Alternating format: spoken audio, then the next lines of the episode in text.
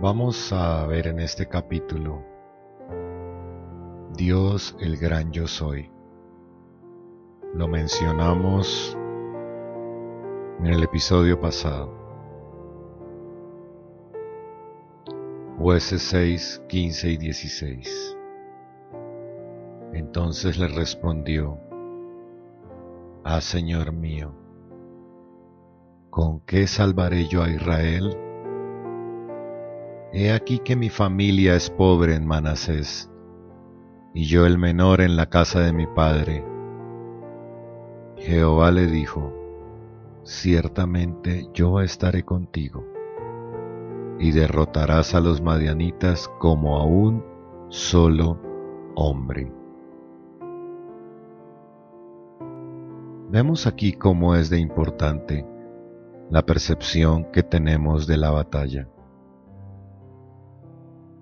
Gedeón pensaba que la victoria dependería de sus fuerzas, de su grandeza, de su inteligencia, de su estrategia militar. Él analizaba cómo ganar la batalla en sus fuerzas. Se veía a sí mismo, se veía como un perdedor. Y lo hemos venido estudiando no es por nuestras fuerzas, no es en nuestras capacidades, es por el poder del Dios, del gran yo soy. Hermanos, lamentablemente nos cuesta creerle a Dios. Y esto pasa porque seguimos mirando las cosas desde lo natural. Seguimos mirando las soluciones en nuestra inteligencia limitada. Siempre lo he dicho, tenemos cerebro de caracol comparados con la sabiduría de Dios. En nuestra mente no alcanzamos a comprender cómo podremos salir en victoria. Y ese es un problema porque perdemos la batalla en nuestra mente y ahí perdemos la fe y perdemos la confianza. Ahí le decimos implícitamente a Dios, este problema es tan grande aún para ti. Sé que dices ser Dios y todo, pero creo que esto te supera. No veo realmente cómo puedas solucionarlo. Y cuando hablamos así, lo ofendemos. Porque lo queremos hacer tan pequeño como nosotros mismos. Reducimos su grandeza a nuestra naturaleza humana. El creador de los cielos y la tierra, quien organizó los planetas en su lugar, quien estableció las leyes del universo le queremos poner con las mismas capacidades nuestras. Si miramos, realmente es un insulto de parte nuestra cuando no confiamos en Él.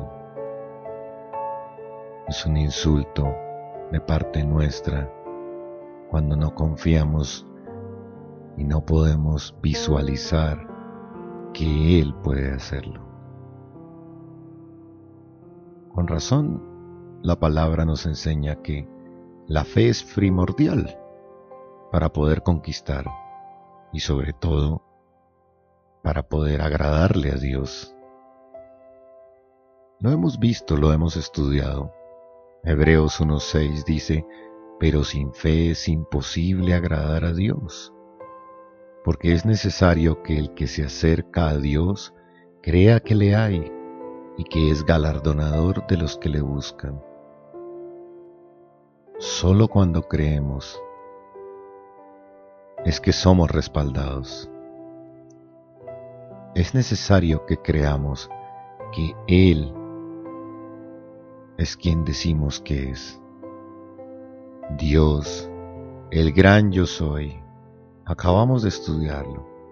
aquel que sacó a Israel de Egipto, que hizo maravillas impresionantes, aquel que resucitó y volvió de la muerte.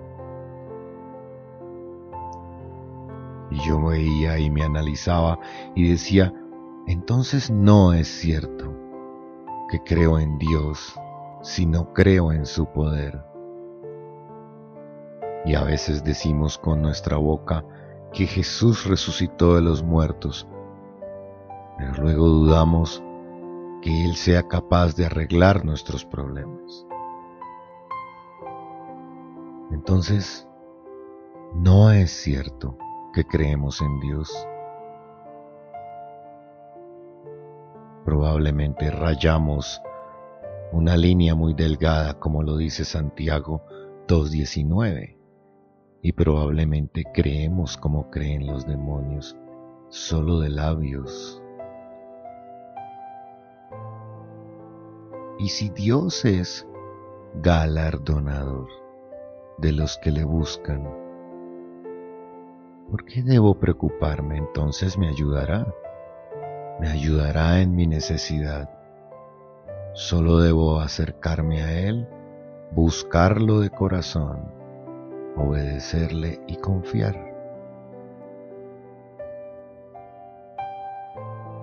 Dios le dice a Gedeón que estará con él y que vencerá. Dios le dice, ciertamente yo estaré contigo y derrotarás a los madianitas como a un solo hombre. Hoy Dios te dice que si decides estar en obediencia, derrotarás a tus enemigos. Y aunque tus enemigos parezcan un ejército grande y numeroso, serán como un solo hombre, algo insignificante y fácil de vencer. Jueces 6, versículos 17 y 18. Y él respondió, Yo te ruego que si he hallado gracia delante de ti, me des señal de que tú has hablado conmigo. Te ruego que no te vayas de aquí hasta que vuelva a ti y saque mi ofrenda y la ponga delante de ti. Y él respondió, Yo esperaré hasta que vuelvas. Muchas veces necesitamos esa confirmación de parte de Dios, de que hemos escuchado bien y correctamente.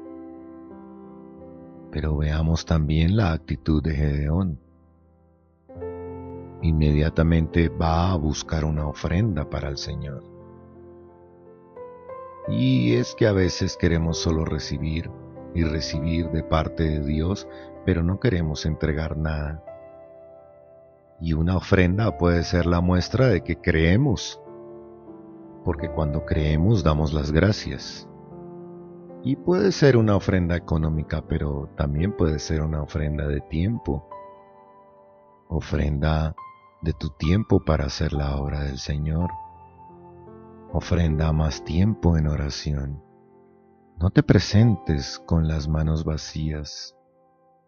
Ofrenda alabanza ofrenda lectura y estudio de la palabra. Gedeón inmediatamente recibe la promesa de libertad para su familia y su pueblo, trae una ofrenda, porque sabe que esto denota gratitud, porque creyó en la promesa y está agradecido antes de que suceda. Lo vimos en el episodio pasado y nuevamente lo repito aquí, es que a veces nos creemos merecedores de todas las bendiciones y por eso perdemos nuestra capacidad de ser agradecidos porque tenemos un corazón demandante, un corazón exigente, un corazón que piensa en recibir antes que en dar.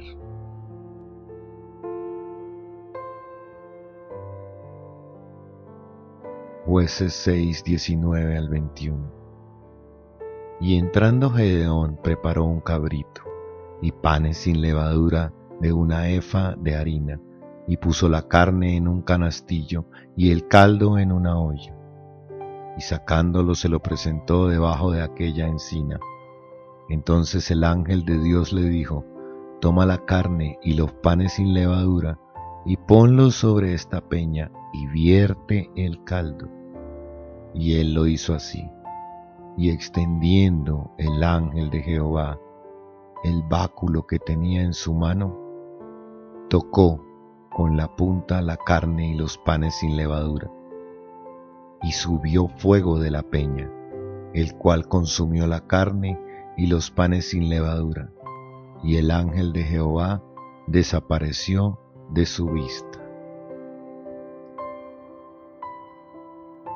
El cabrito y los panes sin levadura sabemos que representan las fiestas de, la Pascua y la salida de Egipto, que para nosotros espiritualmente representan el sacrificio del Cordero de Dios y la libertad que trajo a nuestras vidas.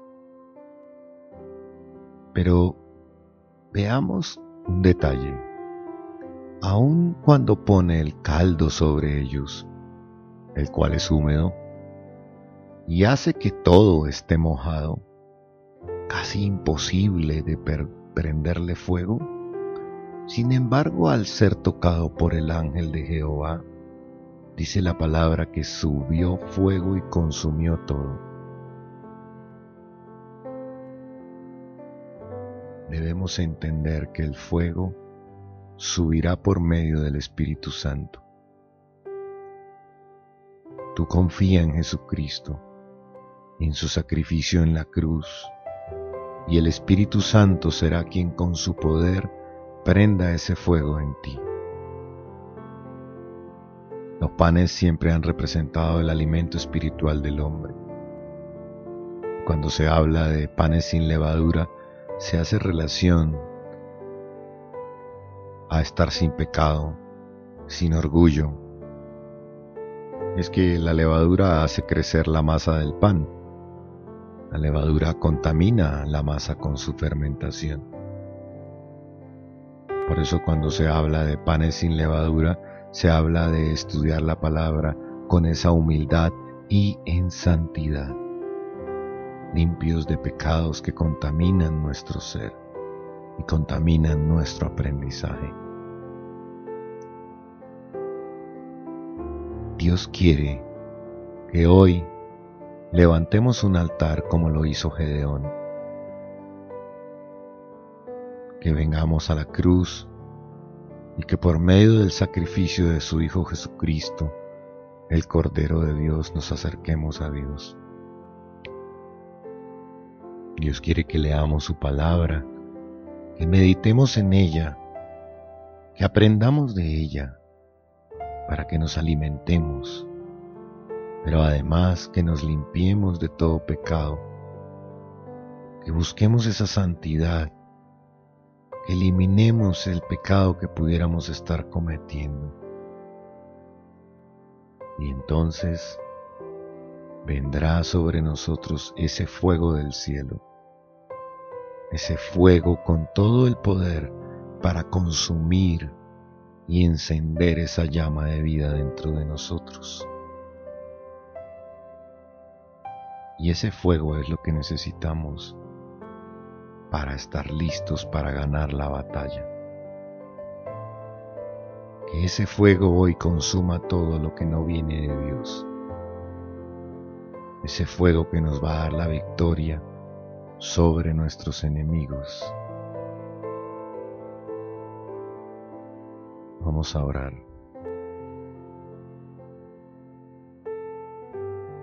Padre, Gracias por estar con nosotros. Gracias porque no soy yo en mis fuerzas, en mi inteligencia ni en mi conocimiento. Eres tú, Señor. Perdóname porque en mi mente limitada no alcanzo a entender a veces la estrategia de victoria que tienes. Pero hoy me rindo a ti, Señor. Sé que tú eres el gran yo soy, que aunque no lo pueda entender, tú derrotarás mis enemigos. Hoy creo en ti, creo que tú eres todopoderoso, creo que tú eres el gran yo soy, Dios todopoderoso, el único Dios capaz de lograrlo todo, el creador de los cielos, de la tierra y del universo. Hoy, Señor, me rindo a ti, para que seas tú quien traiga la victoria. Te doy gracias, Señor, porque tú has prometido estar conmigo y que derrotaré a los madianitas como a un solo hombre, porque eres tú en tu estrategia, Señor. Hoy presento ante ti mi vida como un altar y una ofrenda, Señor, como un sacrificio vivo para agradarte, Dios. Y te doy gracias por la vida de tu Hijo Jesucristo y por el camino que Él abrió para la misericordia de todos nosotros. Te pido, Espíritu Santo, que me guíes hoy y cada día de mi vida. Amén.